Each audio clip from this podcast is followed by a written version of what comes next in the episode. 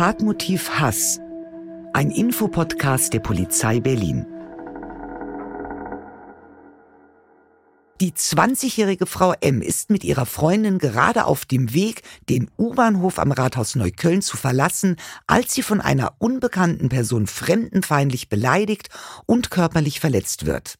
Während die beiden in Richtung Ausgang gehen, läuft der Täter von hinten auf sie zu und versucht, Frau M das Kopftuch vom Kopf zu reißen. Dabei werden auch Haare der jungen Frau herausgerissen. Frau M läuft dem Täter hinterher und wird von diesem angeschrien. Verschwinde zurück in dein Land! Daraufhin verlässt der Täter den Bahnhof. Frau M erstattet wenig später auf einem Polizeiabschnitt Strafanzeige. Der polizeiliche Staatsschutz beim Landeskriminalamt Berlin hat die Ermittlungen zu dem Vorfall übernommen. Herzlich willkommen zu Tatmotiv Hass, ein Infopodcast der Polizei Berlin. Mein Name ist Eva Petersen, ich bin die Beauftragte für gruppenbezogene Menschenfeindlichkeit der Polizei Berlin. Hallo und auch von mir ein herzliches Willkommen. Mein Name ist Reni Massenberg und ich bin als Ansprechperson für gruppenbezogene Menschenfeindlichkeit bei der Zentralstelle für Prävention im LKA Berlin tätig. Unsere Kernaufgabe ist es, Kriminalprävention im Themenfeld Hasskriminalität zu leisten. Dabei liegt unser Fokus darauf, aufzuzeigen, wie wichtig es ist, in Fällen von Hasskriminalität die Polizei einzuschalten, ungeachtet dessen, ob ihr selbst davon betroffen seid oder einen Vorfall beobachtet habt. Im eingangs geschilderten Beispielfall liegt ein Delikt der Hasskriminalität vor und hier im Besonderen eine Tat, die antimuslimisch motiviert ist, also im Phänomenbereich antimuslimischer Rassismus angesiedelt ist. In unserer heutigen Folge, in unserer ersten Folge, die es ist, dreht sich alles ums Thema Hasskriminalität und dazu haben wir heute einen der führenden Experten im deutschsprachigen Raum zu Gast, nämlich ähm, Professor Dr. Marc Köster. Marc, herzlich willkommen. Du hast Pädagogik an der Uni Tübingen studiert und äh, hast als Sozialpädagoge gearbeitet. Und deine Doktorarbeit zum Thema Hate Crimes hast du verfasst an den Instituten für Kriminologie in Tübingen und Marburg.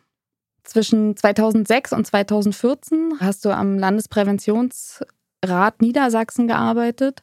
Und heute, das finde ich ganz besonders toll, bist du Professor für Kriminologie an unserer Hochschule für Wirtschaft und Recht in Berlin. Warum sage ich unsere? Weil dort unsere polizeilichen Nachwuchskräfte ihr Studium machen für den gehobenen Dienst der Kriminalpolizei. Das heißt, du bist einer derjenigen, der dafür sorgt, dass sie ähm, ja gute Polizistinnen und Polizisten werden. Ja, wir, wir, arbeiten dran. Genau. wir arbeiten dran. Ja, danke, dass ich hier sein kann. Ich finde es toll, dass ihr einen Podcast macht zu dem Thema, das mich schon seit vielen Jahren beschäftigt. Warum hast du dich als Kriminologe mit Hassverbrechen beschäftigt? Also ich hatte, ich hat, wenn ich so drüber nachdenke, dann gehe ich im Prinzip zurück in die 1990er Jahre. Ende der 1990er Jahre, Anfang der Nullerjahre habe ich das erste Mal diesen Begriff gehört. Hasskriminalität kam aus dem englischsprachigen Raum nach Deutschland und man wusste eigentlich erstmal gar nicht so richtig, was es ist, was es sein soll. Und ich meine, die Kriminologie beschäftigt sich mit natürlich mit Verbrechen, mit Verbrechensphänomenen und ähm, betrachtet die Täter, die Opferperspektive, aber auch die Verbrechenskontrolle im Sinne von ja, Repression und Prävention. Und ich hatte mich dann ein bisschen damit beschäftigt und gemerkt, dass das eigentlich alle Themen ganz gut anspricht. Es hat einen ganz hohen Opferbezug, was mir gefallen hat. Und auch einen ganz tollen Präventionsbezug. Und ähm, das sind eh zwei Themen, wo ich sagen würde, die interessieren mich. In der Kriminologie besonders, also war es irgendwie so ein bisschen gegeben, dass ich gesagt habe, ich mache da mal weiter und guck mal, was ist das? Mit was haben wir es hier zu tun? Und was hat es mit uns zu tun? Das ist ja auch eine Frage, die uns natürlich auch in der Polizei Berlin seit vielen Jahren beschäftigt. Und äh, insofern finde ich es wirklich auch mega spannend, ähm, mit dir hier zu sein, mit dir genau über dieses Thema zu sprechen, weil ich glaube, dass auch immer noch sehr, sehr viele Menschen, die uns jetzt hoffentlich auch zuhören, gar nicht genau wissen, was ist das überhaupt, Hate Crime, was ist das Hass, Kriminalität, was gehört eigentlich dazu? Das Wort Hass umfasst ja viel, ja. Ich hasse ja vielleicht auch den Hund meiner Nachbarn, weil der immer bellt. Das hat aber natürlich mit dem Thema an sich gar nichts zu tun. Und insofern äh, finde ich es mega wichtig und ganz, ganz toll, dass wir heute hier sind, dass wir auch in unsere Podcast-Reihe, die ja den Titel trägt, Tatmotiv Hass, mit dir einsteigen, um überhaupt erstmal zu erklären, was ist denn Hasskriminalität überhaupt, ja? Das Konzept selber kommt ähm, ursprünglich aus den USA. Da müssten wir jetzt vielleicht mal ein paar Jahre zurückgehen. Ich will es jetzt auch nicht übertreiben mit dem Geschichtsunterricht, aber es ist wichtig, glaube ich, auch für die weitere Diskussion bei uns oder mit uns hier im Podcast, ähm, woher das kommt, weil der Ursprung ist nachher wichtig, wenn wir es auch aus heutiger Perspektive 2023 in Deutschland bewerten oder beurteilen oder ja, besprechen, diskutieren. Also USA Anfang des 20. Jahrhunderts, Ende des 19. Jahrhunderts etwa formierten sich dort Bürgerrechtsgruppen. Das hatte den Grund, dass einiges im Argen lag. Die USA als Einwanderungsland, ich sage jetzt mal so ein paar Stichworte, ja, Melting Pot, Sklaverei, Umgang mit den Ureinwohnern und so weiter. Da lag einiges im Argen. Im 19. Jahrhundert hat man dann Gesetze gemacht, die zum Beispiel die Sklaverei abgeschafft haben. Aber de facto gab es immer noch die sogenannte Rassentrennung in den USA. Das kennt man ja so ein bisschen aus, so aus, Süd, aus den Südstaaten. Dieses Bild ist ja bei uns im Kopf. Die getrennten Busse, ja, wo Schwarze hinten sitzen mussten und Weiße vorne. Also es gab auch Gewalt natürlich, äh, dieses Lynching.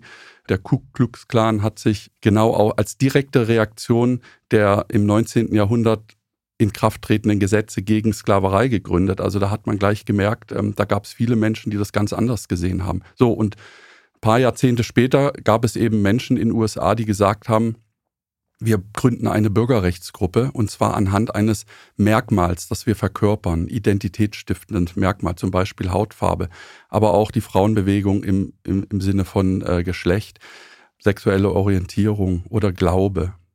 Und da gab es dann ganz viele solcher Gruppen und äh, wie der Name sagt, ging es ihnen von Anfang an um Rechte, also um Bürgerrechte. Also es war so ein juristisches Unternehmen. Es, man wollte jetzt nicht irgendwie die Welt neu denken, sondern man wollte in der bestehenden Kultur, wo man selber Diskriminierung erfahren hat, Gewalt, Ausgrenzung, wollte man einfach, dass der Staat seine Pflicht macht und Gesetze umsetzt. Und das hat ein paar Jahrzehnte gedauert und äh, zwischen 19, ja, in den 1950er, 1960er Jahren gab es dann den ersten großen Erfolg mit den Bürgerrechtsgesetzen, den Civil Rights Acts. Allerdings, was offen war damals, war die Frage, ob es überhaupt, also ob wir auch noch strafrechtlich denken müssen. Also allen voran Gewaltdelikte, die sind ja nicht zivilrechtlich, die stehen ja im Strafrecht. Und da hatten die Zivilrechte der 50er und 60er Jahre gar nichts mit zu tun. Und dann hat man überlegt, also dieselbe Bürgerrechtsbewegung hat dann quasi weitergemacht. Ich meine, gut, die machen bis heute Arbeit, aber die haben dann weitergemacht und überlegt, können wir auch ins Strafrecht gehen? Also gibt es Delikte, die wir entweder neu beschreiben oder bestehende Delikte, Körperverletzung zum Beispiel, die irgendwie aufgeladen sind mit irgendwas, zum Beispiel mit Hass. Und der Begriff, der da jetzt wichtig wurde, war eigentlich nicht Hass, sondern Vorurteile. Und da war auf einmal die Idee geboren, dass wir auch noch ins Strafrecht reingehen, weil es und das wäre jetzt eine Definition, quasi Gewaltdelikte gibt, die von Vorurteilen, nicht so sehr von Hass, eher von Vorurteilen gegen zum Beispiel die Ethnie, Religion, sexuelle Identität oder auch Behinderung eines Opfers geleitet sind und nicht das einzelne Opfer nur meinen, das direkte Opfer, sondern auch die dahinterstehende soziale Gruppe und auch eine Botschaft reinsenden in diese Gruppen und damit eine politische Dimension haben wenn ich das jetzt richtig verstanden habe, ich gehe davon aus, äh, dann kann man im Prinzip Hasskriminalität auch mit einem anderen Begriff als Synonym Vorurteilskriminalität gleichsetzen. Das bedeutet, dass die Ursprünge oder die Ursachen in unser aller Vorurteilen dann zu suchen sind. Ähm, ja, könntest du uns dann zu Vorurteilen und dann vor allem, wie die entstehen, wie die dann letztendlich auch zu Hasskriminalität führen, äh, auch noch etwas sagen? Genau, also es war von Anfang an klar, dass es eigentlich nicht um Hate Crime geht, sondern um Bias Crime. Und in genau dieser Zeit kam ein, ja, ein weltbewegendes Buch, will ich fast sagen, auf den Markt von Gordon Allport 1954, The Nature of Prejudice, also die Natur des Vorurteils. Darin hat Allport, also unabhängig von diesem ganzen, was wir jetzt gesprochen haben, das war überhaupt nicht seine Idee, da irgendwie was zu be mhm. belegen, sondern als Sozialpsychologe hat er sich mit Vorurteilen beschäftigt.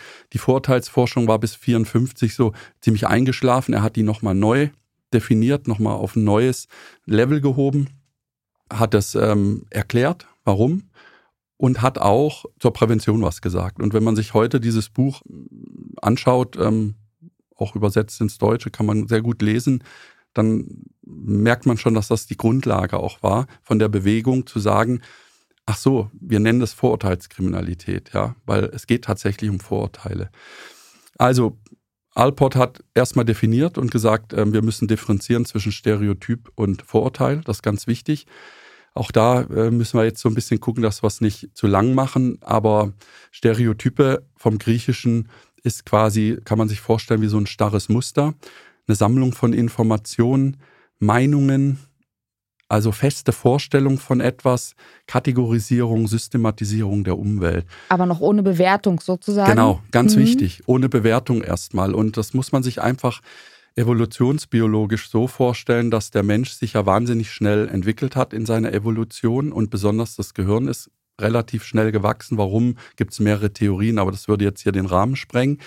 Aber Dadurch ist auch die Gesellschaft, die menschliche Gesellschaft extremst komplex geworden, aber auch alles drumherum, also also einfach verglichen mit den, woher wir kommen, ja, hatten wir auf einmal Kleidung, eine Sprache, ja, überleg mal, also wie komplex so eine menschliche Sprache ist und so weiter. Aber eben auch, ja, unterschiedliche Hierarchien in den Gruppen, schon in den kleinsten Gruppen und so weiter. Und das Gehirn ist ja groß geworden und stark geworden und hat dann wahrscheinlich auch deswegen neue Wege finden müssen, um diese ganzen Informationen, die es davor ja bei unseren Vorfahren, die noch, sag ich mal, als Affen auf dem Baum waren, gar nicht gebraucht hat, hat dieses Gehirn angefangen, ein, ja, ein Dateisystem zu erstellen, kann man sagen. Und das, ich stelle es mir immer so als Apothekerschrank vor, genau. Die berühmten Schubladen, ja, die, die man Schubladen. im Kopf hat, ne? Das ist natürlich ein bisschen vereinfacht, aber ich glaube, das äh, ist trotzdem ein tolles Bild. Und das Gehirn hat Folgendes gemacht. Ähm, Kategorien anlegen mit Labels drauf, kleine Schubladen. Und dort werden einfach Infos gespeichert. Und äh, die Infos kommen von ganz vielen Einflüssen, aber sie gehen in die richtige Schublade und dann geht die Schublade zu. Ja, aus der Kindheit nimmt man was auf, von den Eltern kriegt man was mit, man liest was heute im Internet und so. Sind ja Medien, ja, also Informationsgesellschaft. Das muss man ja irgendwie verarbeiten. Und ähm, das Gute daran ist, dass das Gehirn diese Schubladen zulässt, wenn wir nicht damit zu tun haben. Ja? Mhm. Wenn die immer offen wären, würden wir explo oder implodieren. Ich weiß es nicht, aber das wäre nicht, das wäre nicht zu, zu, zu schaffen, ja. Also die Schubladen sind zu, in, quasi im Unterbewusstsein. Und wenn jetzt ein Trigger kommt von außen, man kann ja zum Beispiel auch, kennt man ja, wenn man was riecht, ja, geht auf einmal irgendwo eine Schublade auf und dann denkt man, da bin ich auf einmal in einer ganz anderen ist auf einmal was in meinem mhm. Bewusstsein. Da ging diese Schublade auf, weil in irgendeiner Schublade zu irgendeinem Label, zu irgendeiner Erfahrung ein Geruch mit reingegangen ist. Im besten Falle positiv, im, genau. Sch im schlechteren Falle geht die negativ, äh, ne? Genau, und äh, im, im, im Grunde kann man jetzt sagen, Stereotype ist ganz normal zur Komplexitätsreduktion, zur Stärkung auch der Sicherheit im Handeln und dass man nicht völlig ja, durchdreht quasi, weil man ständig alle Informationen hat. Also das ist alles in Ordnung. Und deswegen auch eine Grundausstattung des Menschen. Und Vorurteile sind jetzt im Prinzip diese Stereotypen, wo jetzt eine Zuschreibung, eine Emotion auch mit reinkommt.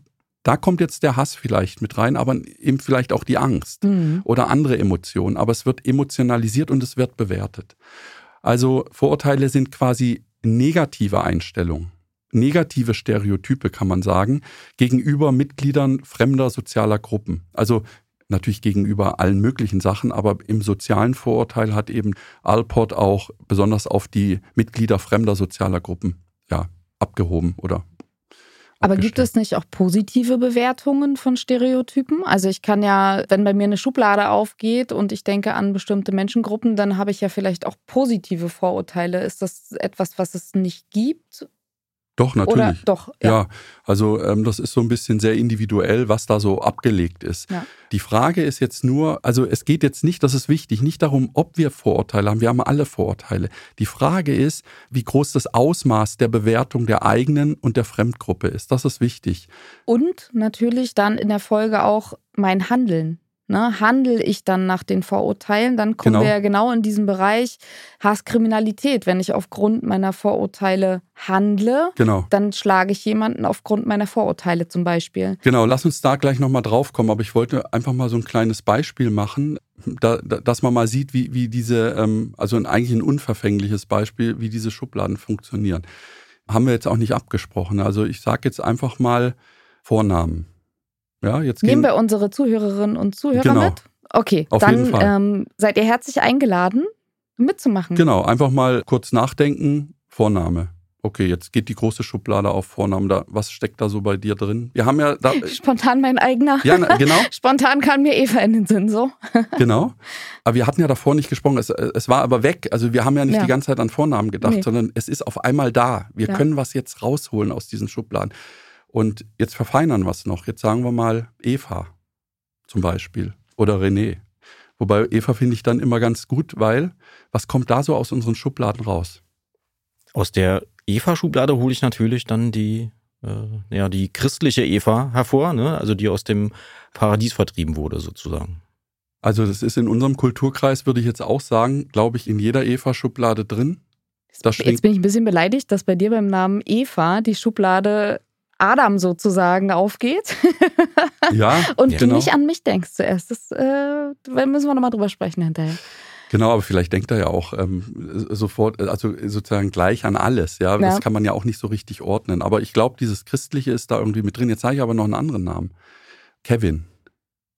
So, was kommt da bei euch aus der Schublade raus? Allein zu Hause. Kevin allein zu Hause? Naja, natürlich der klassische äh, Marzahner Nachwuchs, der äh, die, jetzt mache ich ganz schön viel Schubladen auf, ja, äh, ja, vielleicht auffällig ist in der Schule und so weiter. Ja, also genau. Das, dieser, das ist ja schon fast so ein, so ein, wie ein Schimpfwort geworden, der Vorname, was mir für viele äh, oder ganz viele Kevins ja dann auch fast leid tut. Ja. Soweit ich weiß, gibt es tatsächlich, jetzt wo du es sagst, ähm, äh, da auch einen schönen Ismus zu, ne, nämlich den Kevinismus und den Chantalismus. Das sind, glaube ich, genau die Phänomene, die das beschreiben, worauf du hinaus möchtest. Ja, Genau, also äh, es ist ja noch so ein bisschen unverfänglich, aber es ist natürlich, ähm, wir denken auch an soziale Schichten, weil es ist tatsächlich, ich hatte extra nochmal zur Vorbereitung geguckt, es gibt eine statistische Korrelation zwischen Schicht und Vornamen, die vergeben werden. Mhm. Und Kevin ist da einer der Top-Beispiele für eher niedrige soziale Schichten. Und das hat René ja gerade auch gesagt. Also so voll raus aus dem, also ich, wie gesagt, also ich habe einfach Kevin gesagt, wir hatten uns nicht abgesprochen. Auf einmal ist dieses Wissen da. Und ich will auf den Punkt hinaus, weil du gesagt hast, und das ist auch richtig, im Prinzip, wir könnten jetzt hier aufhören, wenn wir sagen würden, mein Gott, das ist ja alles nur in unseren Gedanken. Also die Gedanken sind frei, ja. Ich fange jetzt nicht an zu singen, aber ähm, die Gedanken sind frei. Wer kann sie erraten? Ja, natürlich, was in meinem Kopf bleibt, nur kognitiv, in meinem Gehirn. Da kann ich ja denken, was ich will. So, was passiert jetzt, wenn ich mit meiner Kevin-Schublade, die unbewusst mitschwingt und wo ich auch gar nicht böse meine, ja? Kennt ihr einen Kevin? Also ich meine jetzt nicht Kevin Kostner, sondern echt einen, Freund oder so. Habt ihr einen Kevin? Ich habe tatsächlich keinen persönlichen Ja. Bezug zu einem Kevin und äh, trotzdem ist diese Schublade sofort da, wenn Ja. ähm, man jetzt mal mit jemandem zu tun hat und da steht Kevin, auch der Ärmste. Ne? Also das ist ja, hätten die Eltern sich mal doch, also das ist, das schwingt mit. Ich hätte übrigens auch, ist nicht abgesprochen, auch einen Vornamen für euch, äh, der, äh, wie gesagt, nicht abgesprochen, äh, auch sofort so einer Schublade führt, nur als Gegentest. Äh, Dschihad. Mhm. Ja, Ja, was kommt denn da für eine Da kommt ein Assoziation? ganz, natürlich ein ganz, ganz krasses Bild ins Kopf. Und der arme Mensch, der so heißt, ne? Das ist genau, also seit ähnlich. 9-11 auf Das, jeden das Fall, ja. würde Ja. mir bei, geht einem bei Kevin so und bei Dschihad.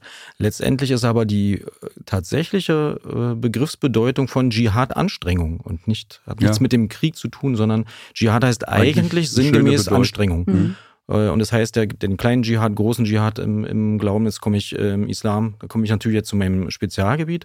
Aber das ist eben auch eine Schublade, die bei so einem Vornamen sofort mitschwingt Mhm. und den Menschen ja dann eben auch Unrecht tut. Ja, aber ich Absolut. wollte und jetzt gar vielleicht nicht. sogar Angst auslöst bei demjenigen, der es hört und es nicht besser weiß. Na, und Genau. noch schlimmer, man projiziert jetzt auf, äh, was haben sich die Eltern denn bei diesem Namen gedacht, ihren äh, Sohn vielleicht nach dem Krieg zu benennen. Das hat aber mit Krieg eigentlich gar nichts zu tun, religiös, aus religiöser Sicht. Ja. Ja, genau. Ich wollte noch auf was ganz Wichtiges hinaus, weil, äh, wie gesagt, es bleibt ja erstmal im Kopf, kann jeder über Kevin und Jihad und weiß, weiß ich was denken, was er will oder was sie will. Aber jetzt kommt eine interessante sozialpsychologische Erkenntnis in ganz vielen Experimenten immer wieder gemacht und auch Allport geht 1954 auf einen Fall ein, wo ein Kollege von ihm Hotels angeschrieben hat in den USA und zwar nur mit einem Namen, Vornamen und Nachnamen. und gefragt hat, ob ein Zimmer frei ist und ob man ein Zimmer mieten kann. Und da hat er, glaube ich, weiß ich, 500 Hotels angeschrieben. Und er hat einmal einen eher Oberschichtsnamen genommen und einmal einen eher Unterschichtsnamen. Damals für die, es war jetzt nicht Kevin, ja, aber damals in den 50er Jahren gab es das eben auch schon, solche in der amerikanischen Gesellschaft Namen, die eher das ein oder andere die Schubladen aufmachen. Und ähm, ich habe das Ergebnis gerade nochmal ähm, zur Vorbereitung geschaut. Also fast 100 Prozent von den Oberschichtsnamen klingenden hatten eine Antwort bekommen und auch ein Zimmer angeboten bekommen und etwa nur die Hälfte von dem anderen Namen, obwohl die Hotelbesitzer nur den Namen gesehen haben, keine Adresse oder so, nur, nur den Namen, mit dem sie sofort diese Schublade. Und jetzt sind wir nämlich dabei, wo fängt eigentlich Handlung an und wie leiten mich meine Stereotype, aber auch meine Vorurteile, meine Schubladen im mhm. Handeln. Wenn es im Kopf bleibt, alles gut. Jeder kann denken, was er will, aber Handlung ist relativ schnell hergestellt. Nämlich Wahnsinn. nicht nur mit Hate Crime.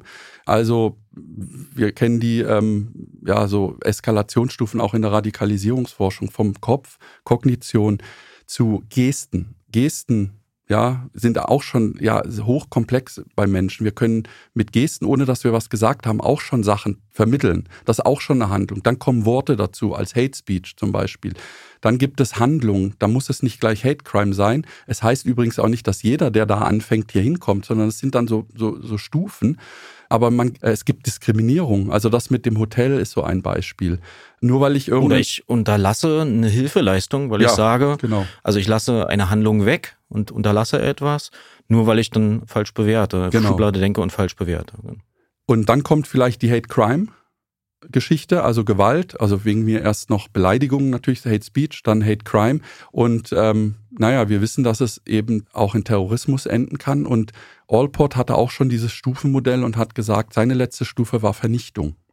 Und wenn man sich das mal anschaut, finde ich das sehr überzeugend, dass eine Gruppe entschließt, die andere völlig auszulöschen, einfach wegzumachen vom Erdboden. Ja, Holocaust, Ruanda zum Beispiel, Genozide. Ja, wenn man sich dieses Phänomen mal anschaut und rückwärts geht, dann kommt man eigentlich nur zu der Erkenntnis, also so ein, wie so ein Aufstachelungsprozess aussehen kann, der bis zur Vernichtung einer ganzen sozialen Gruppe führt, der hat irgendwann im Kopf angefangen. Wahnsinn. Für uns als Polizei, als Strafverfolgungsbehörde gibt es ja so einen bestimmten Schwellenmoment, wo wir sozusagen erst strafverfolgend tätig werden, nämlich genau dann, wenn wir über Straftaten sprechen, von der Beleidigung angefangen bis hin zum Tötungsdelikt. Und könnten ja jetzt sagen, das Thema Diskriminierung interessiert uns eigentlich gar nicht als Polizei, weil es eben nicht strafbar ist in vielen Fällen. Aber das ist es genau eben nicht. Ne? Also da müssen wir mal andersrum denken, ganz genau, und überlegen, was passiert eigentlich, wenn Polizistinnen und Polizisten aufgrund von Vorurteilen anders handeln, als sie es eigentlich tun müssten, nämlich komplett neutral. Das ist ja das, was man uns von uns erwartet. Also und was uns natürlich auch ins Gesetz geschrieben ist, Neutralität. Hm. Und ähm, umso wichtiger und umso spannender finde ich, dass natürlich genau diese Folge und genau das, was du jetzt eben alles gesagt hast, genauso wichtig ist für unsere eigenen Kolleginnen und Kollegen, immer wieder in die Selbstreflexion zu gehen, immer wieder sich zu überlegen, wie kann ich denn vielleicht meine Schubladen zulassen, beziehungsweise wenn ich merke, dass sie sich öffnen, mich an dieser Stelle zurückzuholen, mich darauf zu besinnen, ich habe jetzt eine Schublade, die ist auch offen. Das ist auch vollkommen normal, weil ich bin ein Mensch. Genau. Aber ich darf danach eben nicht handeln. Hast du eine Idee, wie, wie kommt man denn dahin, dass man sagt, mir ist das bewusst, die Schublade ist offen, aber mein Handeln, mhm. ich komme nicht ins Handeln.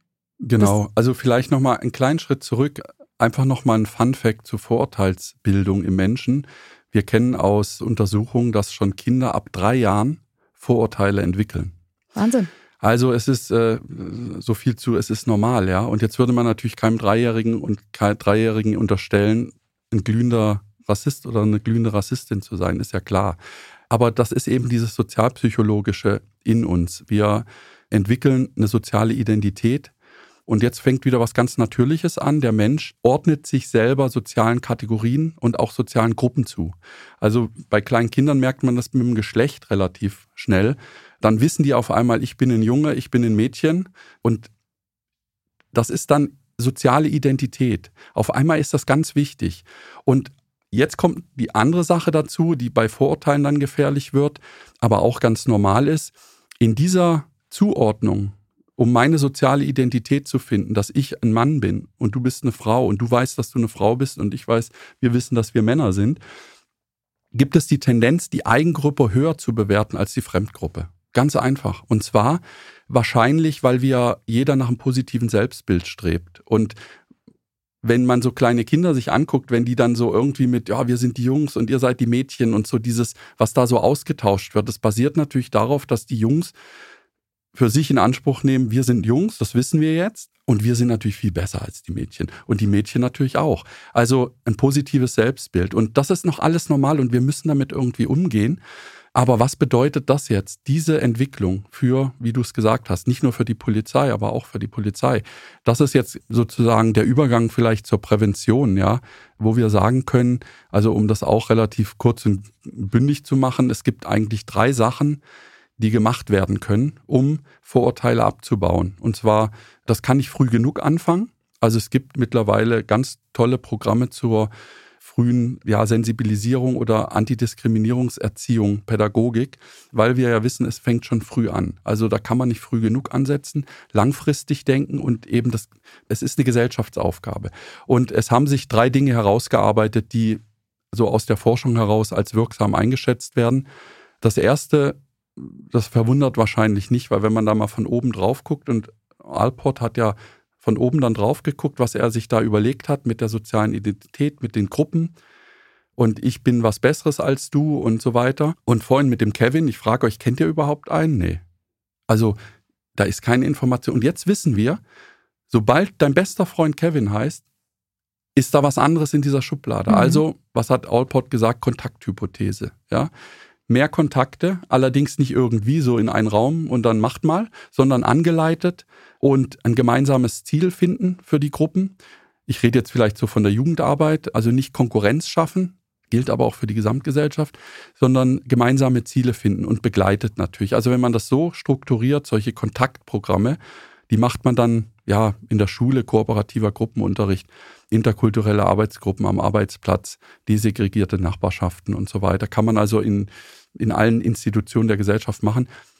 Und das gut macht und angeleitet macht, dann und nicht immer nur, übrigens nicht immer nur Deutsch und Nicht-Deutsch, mhm. sondern auch alt und jung, ja, Senioren mit, mit Jugendlichen, äh, behinderte und nicht behinderte Menschen, Frauen und Männer, ja. Also wenn man das macht, dann hat man, ähm, habe ich nochmal nachgeguckt, Pettigrew und Drop 2006 haben 500 von solchen Kontaktprogrammevaluationen in der Meta-Analyse sich angeschaut, etwa 25 Prozent Reduktion der Vorurteilsneigung als Wirksamkeit. Ja, also nicht 100 Prozent, aber das ist vielleicht auch übertrieben, aber immerhin 25 Prozent. Also Kontakte.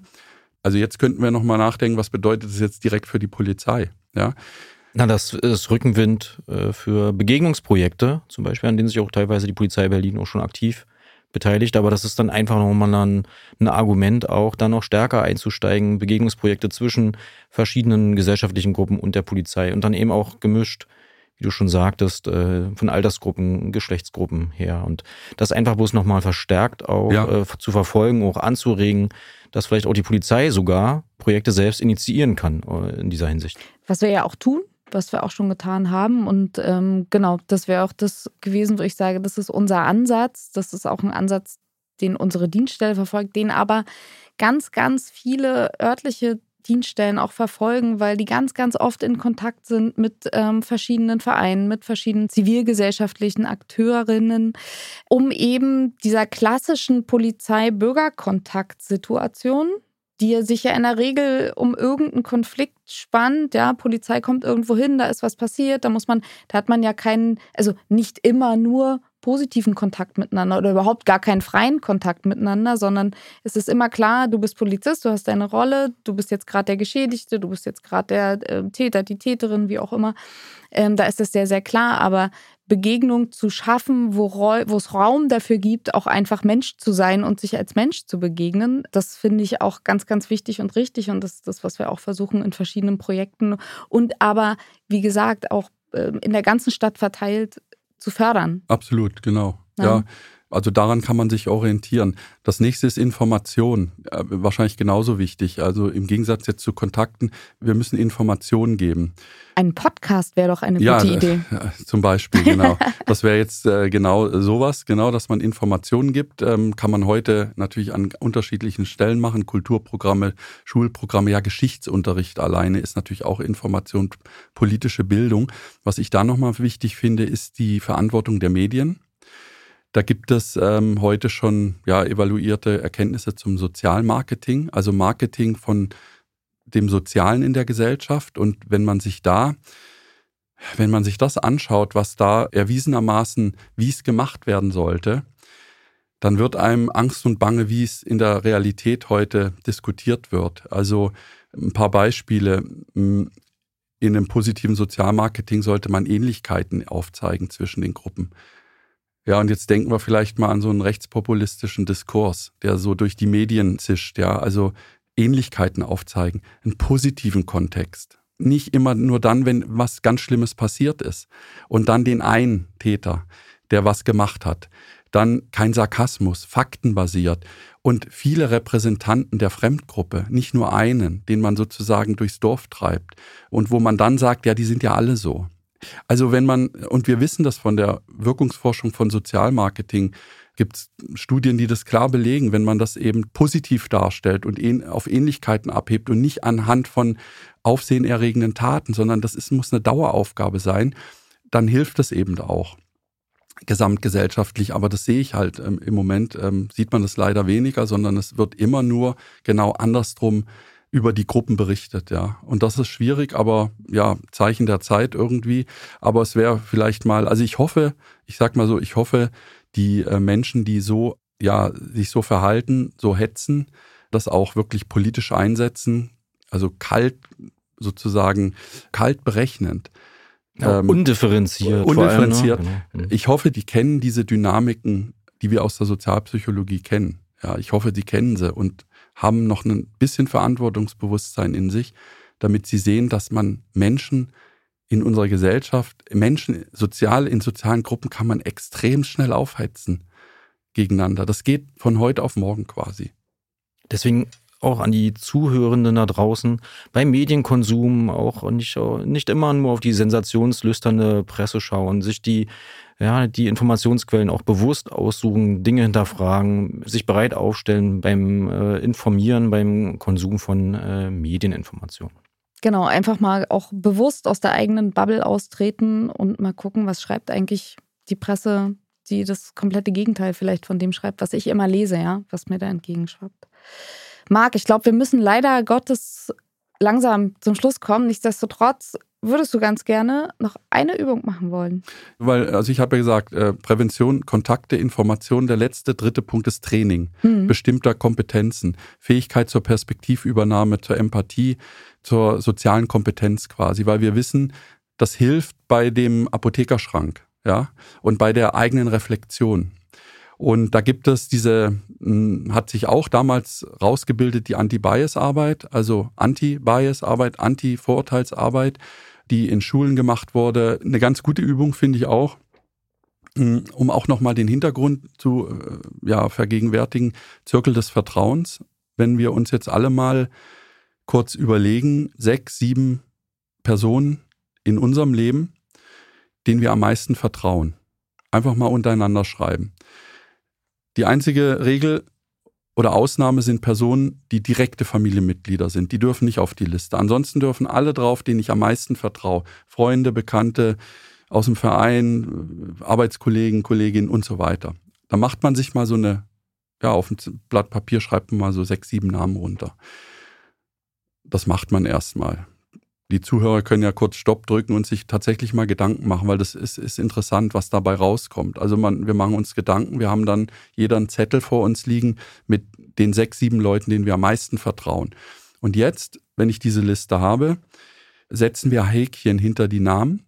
Wenn diese ähnlich zu mir selber sind, in den folgenden Dimensionen. Und jetzt sage ich Geschlecht. Ja, das heißt also, meine, wenn ich so eine Liste gemacht hätte, würden alle, die Männer sind, auf der Liste ein Häkchen bekommen, weil ich selber auch ein Mann bin. So, und Das machen wir jetzt mit mehreren Merkmalen durch.